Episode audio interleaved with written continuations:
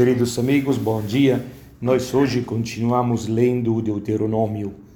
E o fazemos pedindo a São Jerônimo, que hoje a igreja celebra, eh, último dia do mês da Bíblia, aquela inteligência, mas também aquela devoção, aquele cuidado com que ele abordou ao longo da vida toda a Sagrada Escritura. Nosso foco hoje vai para o capítulo 10, que é de grande importância. Aqui continua o grande discurso de Moisés, que lembra a todo o povo as grandes passagens da história da salvação, aquela grande história de amor entre Deus e o povo que ele escolheu. Para uma maior compreensão do novo capítulo, teríamos que começar com o capítulo 9, que o precede, ao versículo 7 fala Moisés: Lembra-te, não te esqueças de quanto provocaste a ira do Senhor teu Deus no deserto. Então, Moisés é, disse ao povo: Não esqueça, não esqueça que você foi traidor, foi um povo rebelde, que provocaste o Senhor, ao ponto que ele se irritou. Essa é a palavra que usa a Bíblia. Deus se irritou diante da traição do povo. É um antropomorfismo que atribui a Deus um sentimento e um comportamento humano, e isso é típico no Antigo Testamento. Depois Moisés entra no detalhe, quando, lembrando quando ele subiu a montanha para receber, após 40 dias de penitência, de oração, para receber as duas tábuas da lei é, sempre no capítulo 7, o versículo 11. Passados 40 dias, 40 noites, o Senhor medeu as duas tábuas de pedra, as tábuas de, da aliança. Mas acrescentou Deus: Disse-me então: Levanta-te, desce sem tardar daqui, porque o povo que tiraste do Egito já se corrompeu. É, eu já vi que esse povo é um povo de cabeça dura, falou o Senhor. Deixa-me destruí-lo. Aqui uma página comovente em que Moisés se tornou logo o intercessor diante dessa possibilidade eh, de Deus eh, destruir o próprio povo, aquele povo que ele amou com tanto amor. Deus, eh, Moisés, fica prostrado diante do Senhor e com humildemente pede graça a Ele. É, versículo 26, roguei ao Senhor, Senhor Deus, não destruas teu povo, tua herança. Lembra-te de teus servos Abraão, Isaque, Jacó. Não olhes não, não olhes a obstinação desse povo, nem a sua perversidade, nem o seu pecado. É, é também a nossa oração esta, quando humildemente nos ajoelhemos diante de Deus, dizendo: Não olhe para o meu pecado, pela minha pobreza, pela minha mesquinez. Olha para os teus santos, para os que te amam.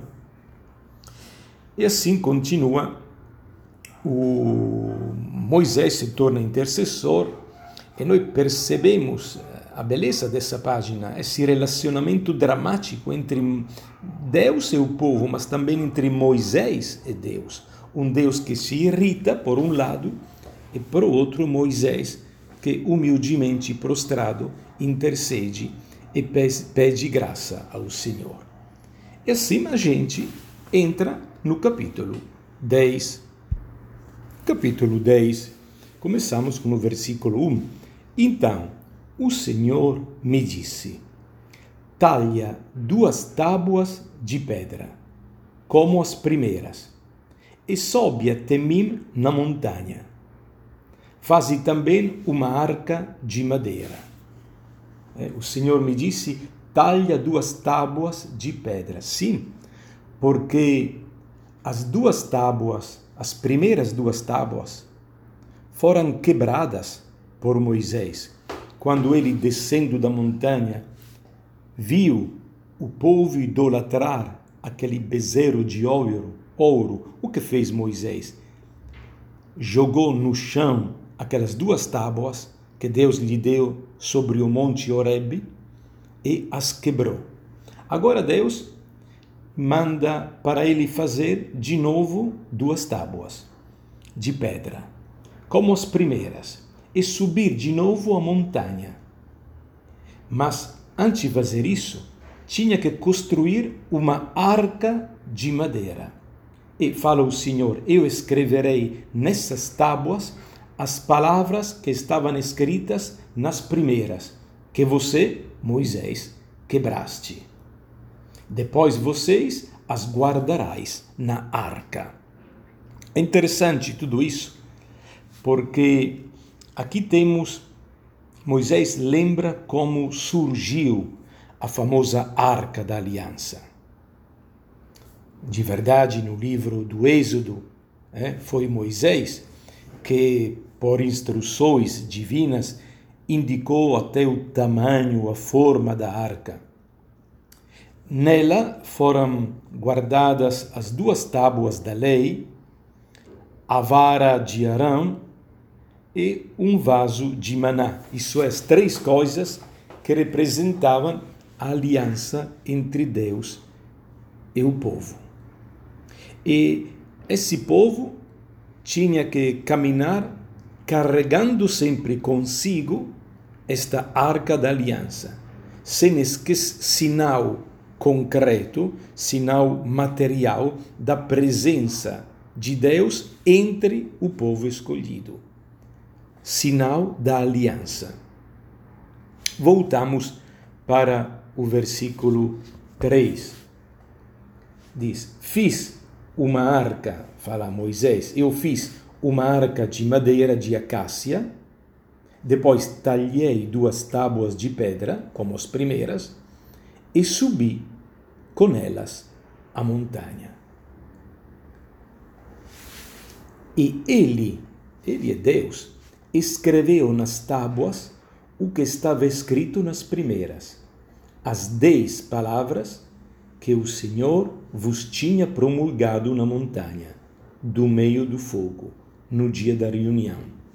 Isso é, Deus escreveu de novo sobre aquelas tábuas as mesmas palavras que são os dez mandamentos. Depois, continua Moisés, no discurso, as entregou, essas duas tábuas, as entregou a mim.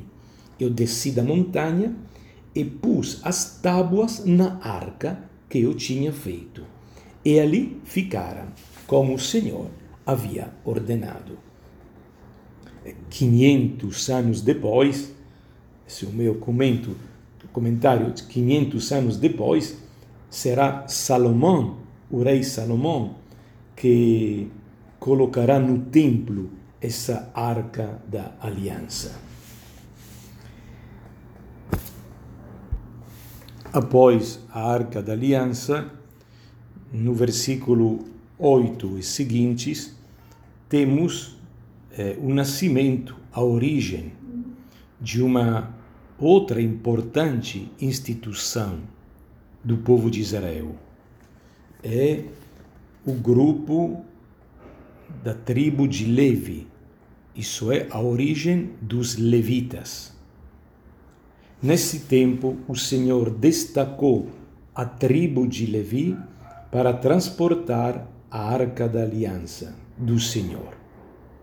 Estar em sua presença para o servir e para abençoar em seu nome, como faz até hoje. Por isso, Levi não tem parte nem herança com seus irmãos, porque o próprio Senhor é a sua herança, como o Senhor teu Deus lhe prometeu. É muito importante essa passagem bíblica. É... Todo mundo sabe que eram doze as tribos do povo de Israel. Bom, Deus escolhe uma dessas tribos, a tribo de Levi, que ficou fiel ao longo dos anos, a destacou, a separou das outras tribos e entregou a ela um cargo, um papel muito importante. Eles tinham que transportar a Arca da Aliança. Oh, vejam bem, assim como eh, os oficiais da corte diante dos reis eh, servem o rei, do mesmo modo, os levitas os que pertencem à tribo de Levi, são consagrados ao serviço do Senhor. Isso é ao culto e ao sacrifício. Uma parte deles se tornará sacerdote, os outros levitas auxiliam os sacerdotes. Cantam, tocam, acompanham os ritos. São eles que carregam a arca eles não podem ganhar a vida mediante as ocupações comuns, porque se sustentam através do dízimo. A eles não foi atribuído um território, assim como foi atribuído a todas as tribos de Israel. Só algumas cidades, porque não precisavam de um território não tinham que trabalhar a terra e esperar os frutos da terra. Eles eram sustentados pelo dízimo. Nas batalhas, eles não tinham que combater diretamente, mas só guardar e defender a arca. Entramos no versículo 12 é uma pergunta que eh, Moisés faz ao povo. De verdade, é uma pergunta retórica, já sabe a resposta. E agora, Israel, que é que o Senhor teu Deus te pede? Senão que o temas, seguindo por todos os seus caminhos, e que ames e sirvas ao Senhor teu Deus com todo o teu coração e com toda a tua alma, e que guardes os mandamentos e os preceitos do Senhor, que hoje te prescrevo para o teu bem. Quero destacar duas coisas. Primeiro, o fato que o amor a Deus, servir a Deus, e obedecer aos mandamentos andam sempre juntos. Você não pode obedecer aos mandamentos se não se torna um ato de amor a Deus. E você não pode amar a Deus, seria muito abstrato, ao não ser respeitando também os mandamentos deles, dele. Amor e obediência andam juntos. São inseparáveis. E a segunda coisa que quero destacar: esses mandamentos foram dados para o teu bem. O mandamento não é algo que Deus nos dá para o bem dele, mas para o nosso bem. Ele que criou a nossa natureza e sabe como ela bem funciona, nos dá os mandamentos isso é, ele nos diz como fazer para que a nossa vida produza fruto, para que a nossa vida funcione melhor. Então, o mandamento não é para louvar a Deus, não é tanto obedecer simplesmente a Ele, mas para viver melhor nós. Os mandamentos que hoje te prescrevo para o teu bem. Era o final do versículo 13. Só Deus pode dar os mandamentos, porque Ele conhece a nossa natureza, a natureza humana, sendo Ele o Criador. Por isso que no versículo 14 diz: Sim, ao Senhor teu Deus pertencem os céus, os mais altos do céu, a terra e tudo que nela existe. Só um Deus, a quem pertencem os céus e os céus dos céus, os mais altos céus, pode dar mandamentos aos homens, porque ele conhece bem a profundidade do coração do homem. Mesmo assim, versículo 15, só a teus pais o Senhor se afeiçoou e os amou, e escolheu a descendência deles que sois vós, dentre todos os povos, como hoje se vê. Bom, Deus ama todos os povos da terra. É o Deus de todo mundo, não só de um povo. Mas, para mostrar o seu amor a todos os povos, ele escolheu esse caminho. Escolheu um povo. Amou e se afeiçoou a um povo. Escolheu uma descendência para mostrar quanto ele ama todos os povos. E aqui temos a terceira grande instituição, é a circuncisão. A circuncisão é uma é, remoção da pele é, que cobre o prepúcio do pênis masculino. É, já a tomou obrigatória para Abraão. Agora é, está sendo confirmada essa prática. É, só que é muito mais que uma cirurgia.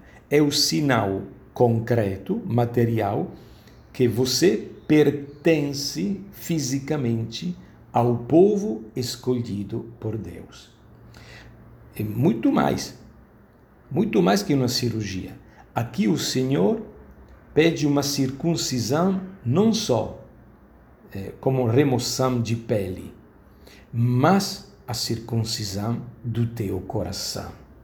É o teu coração que pertence para sempre a Deus. E, portanto, aqui temos a resposta aos que imaginam que o Antigo Testamento ensina eh, meramente uma religião de formalidade, uma religião exterior.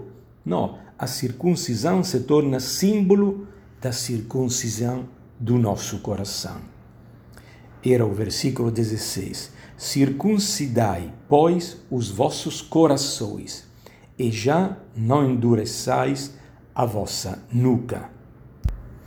Se reconheçamos nós também que vivemos em 2020, que também a nossa nuca, a nossa cabeça é bem dura diante de Deus, diante do amor de Deus e diante dos seus mandamentos. Literalmente seria: não endureçais o vosso pescoço. Esta expressão eh, pode ser usada, pode vir do uso eh, de bois para o trabalho no campo, que às vezes eh, encolhia nos ombros e o pescoço numa tentativa de se libertar do jugo da carga. É aquilo que acontece conosco. Eh, nós também, às vezes, queremos nos libertar-nos do jugo da carga, dos mandamentos de Deus e fazer segundo a nossa opinião, segundo a nossa vontade. Vamos dizer juntos uma Ave Maria. Ela que quis fazer em tudo a vontade de Deus. Nós que somos povos de cérebro muito duro, de cabeça dura. Ave Maria, cheia de graça, o Senhor é convosco. Bendita sois vós entre as mulheres, e bendito é o fruto do vosso ventre, Jesus. Santa Maria, Mãe de Deus, rogai por nós, pecadores, agora e na hora de nossa morte. Amém.